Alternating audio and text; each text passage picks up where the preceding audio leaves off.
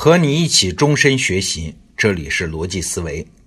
我们今天啊，先从一个特别大的问题说起：为什么中国的政治那么早熟呢？哎，在先秦的时候，中国就出现了成熟的国家组织制度，对民间的掌控力、政府的资源动员能力都非常惊人。而在欧洲啊，这是要到近代才能做到这一点。为什么？历史学界啊，对这个问题提出过很多解释。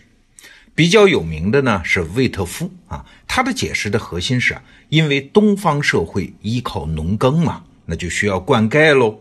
而在传统社会呢，你要大规模的修建水渠，你就需要一个强有力的中央政府来组织。哎，这就是魏特夫所谓的东方专制主义的来源。但是啊，后来很多学者都认为。魏特夫的这个解释基本是错的，为啥呢？原因有两个。第一呢，农业文明确实需要灌溉啊，但是主要靠的是河流啊，而不是什么水利设施啊。历史上专制王权的出现比水利设施要早得多。那第二个原因就是中国的情况啊，中华文明啊，最早的发源地，你想那是黄土高原啊，种的是旱地作物。主要依靠的是小水渠，自己挖挖就行了，而不是什么大型的水利设施。所以魏特夫的理论不太站得住脚。好了，这个问题还是让历史学家争论去吧。啊，最近呢，我是看到一个新的角度很奇特的解释，说可能是因为一种特定的技术对中国集权体制的形成产生过重大影响。那这种特定的技术是啥？是弩。弩箭的弩，弩和弓箭有什么区别？弓箭，你想它需要人手拉开啊，所以对于拉弓的人的手臂力量的要求就特别高。而弩就不一样了，它很简单，有一个扳机啊，你可以先用手或者是脚蹬或者是腰部的力量来上弦，等到要发射的时候，一扣扳机，箭就出去了。所以弩准备射击的速度比弓要慢。但是它有一个巨大的优点，就是普通人很容易就能掌握啊，也不需要那么大的力量啊。哎，过去说弩有一个说法叫“朝学而暮成”，就是你早上开始学习用弩，晚上就能学会。兵器史的研究者都很清楚，弩在古代中国的应用要比欧洲发达得多。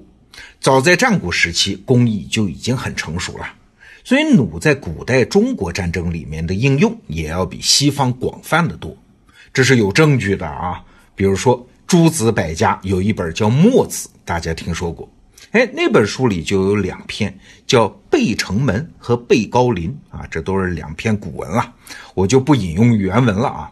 里面就提到了很多种弩，有单兵用的兵弩，有什么转射机的重弩。还有更重、更复杂的连弩之车，还有各种中间状态的什么九齿弩啊、两步木弩啊。我们有一个常识，就是在一个文明中啊，一种器物它是不是发达，哎，很重要的一个指标就是看它分化出来的种类多不多。你看，光墨子里面就说到了这么多种弩。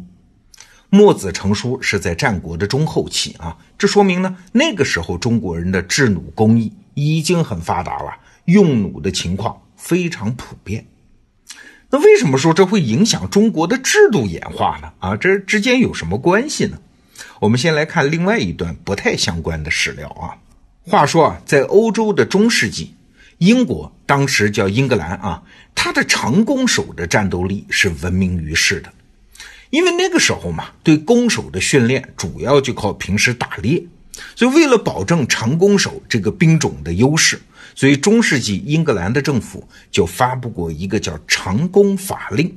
这个法令就规定，你们在休息天的时候，所有的人都不能进行其他运动啊，除了长弓啊这项运动，否则你就是违法呀。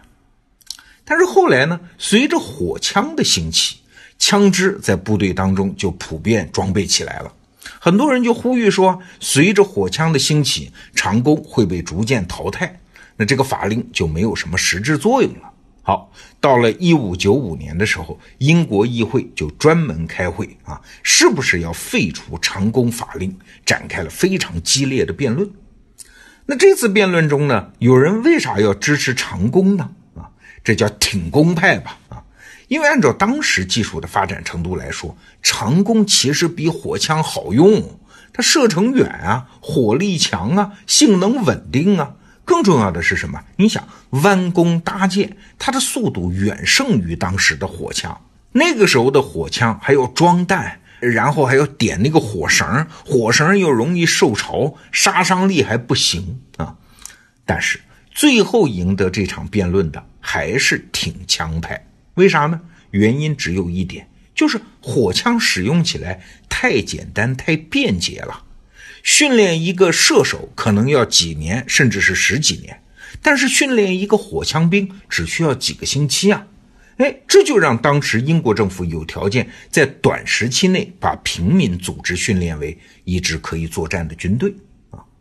那我们再回到中国，弩啊，在中国古代战争中起到的作用和火枪非常相似，它允许啊政府在短时间内组织大量的平民，甚至是囚徒成为正规军。啊，这就使得中国古代战争从战国时期，它的动员规模就非常庞大。你看《墨子》这本书里就提到，那个时候的守城战，它就是全民动员战。墨子守城的布防方案当中，不仅有成年男子，还有女人呢，还有小孩哎，还有老人啊。这很明显不是只有常备军参与的守城战嘛，而是动员了全民的，叫总体战。而欧洲人提出全民总体战，那还是第一次世界大战的时候。我们以前讲过啊，那是德国人鲁登道夫才提出了总体战的理论。但是在中国呢，战国的时候就实现了。中华文明之所以那么早就可以完成国家组织的强化，能那么大规模和深度的动员全民资源，哎，很可能就和弩这种技术有关。那弩的技术的扩散就有两个后果啊。第一，我们刚才讲的，各个诸侯国都可以迅速动员大规模的兵力，导致战国时期的战争惨烈程度的上升。那第二呢？从另外一个视角来看，平民因为弩的发明，他就有机会参军呐，通过积累军功完成阶级晋升啊，这打破了传统贵族对社会资源的垄断。你看这两个后果，一个是战争惨烈程度增加，第二是平民主导了社会，而不再是贵族。这两个后果合在一起，导致了一个最终后果，就是中华大一统皇权政治制度的形成。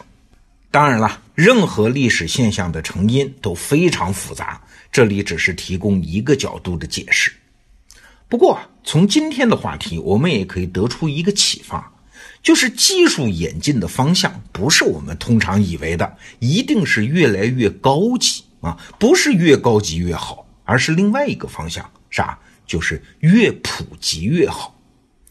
刚才我们举的两个例子，你看，弩和火枪在刚发明的时候，都显得又蠢又慢。和原来的工具比，并没有什么技术优势啊，但它唯一的好处呢，就是普通人容易上手啊，可以把更多的人卷入到这个技术的应用里面，然后呢，哎，然后通常就会引发巨大的社会变革。说到这儿啊，我就想起前两天还听见有人质疑，说中国现在这个共享单车满大街都是，但是怎么想都不靠谱啊。那么便宜，甚至还经常免费，怎么算这些公司也不能挣钱啊？那些资本傻了吗？怎么还金山银海的往里扔钱呢？哎，资本不傻，资本要的根本就不是当下的利润，而是找到一个工具，它门槛足够低，吸引力足够大，把更多的人卷入到一个系统里来。至于后面会发生什么呢？现在不必想，也想不清楚。啊！但是只要卷入的人多到一定的程度，那就一定会发生一些奇妙的事情。这就是资本真正的着眼点。好，这个话题我们今天就聊到这儿，明天见。